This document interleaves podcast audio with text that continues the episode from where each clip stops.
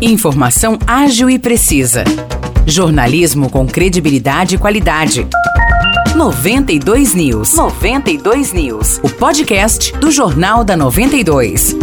Olá, eu sou Morris Projan e a partir de agora você fica bem informado sobre as principais notícias do dia em nossa cidade e região. No episódio 492 do podcast 92 News, você confere. O ginásio poliesportivo Silval Camargo, localizado no CSU Miguel Jorge Nicolau, no bairro do DR, em São João da Boa Vista, ganhou um novo piso. A estreia foi com o jogo de abertura do campeonato interno de futsal do Sindicato dos Servidores Municipais. Estiveram presentes no evento a prefeita Maria Terezinha de Jesus Pedrosa e o diretor do Departamento de Esportes, Marcelo Siqueira. Também compareceram Donaldson da Silva Cardoso, representando a Secretaria Estadual de Esportes, o presidente do Sindicato dos Servidores Municipais, João Henrique de Paula Consentino, o presidente da Câmara de São João, vereador Bira, e os vereadores Carlos Gomes e Macena.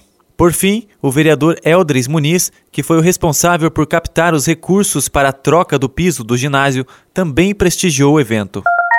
O PROERD, Programa Educacional de Resistência às Drogas e à Violência, está de volta em Espírito Santo do Pinhal. A diretora de Educação, Solange Isidoro, junto ao subtenente Petarelli e o cabo Cipriano, se reuniram na sede da 4 Companhia da Polícia Militar do 24º Batalhão. No encontro, ficou definido que o PROERD volta às escolas municipais de ensino fundamental pinhalenses a partir de agosto. O programa acontece nos quintos anos e tem a duração de três meses.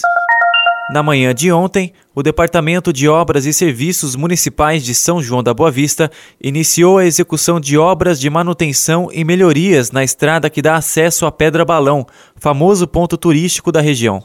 Ao todo, serão 9 quilômetros de estrada que passarão por manutenção. A previsão para o término da execução do serviço é a próxima segunda-feira, dia 25 de julho. A administração municipal solicitou a compreensão de todos que utilizam dessa estrada durante esses dias de manutenções. Os destaques de hoje ficam por aqui. Valeu e até o próximo episódio do nosso podcast.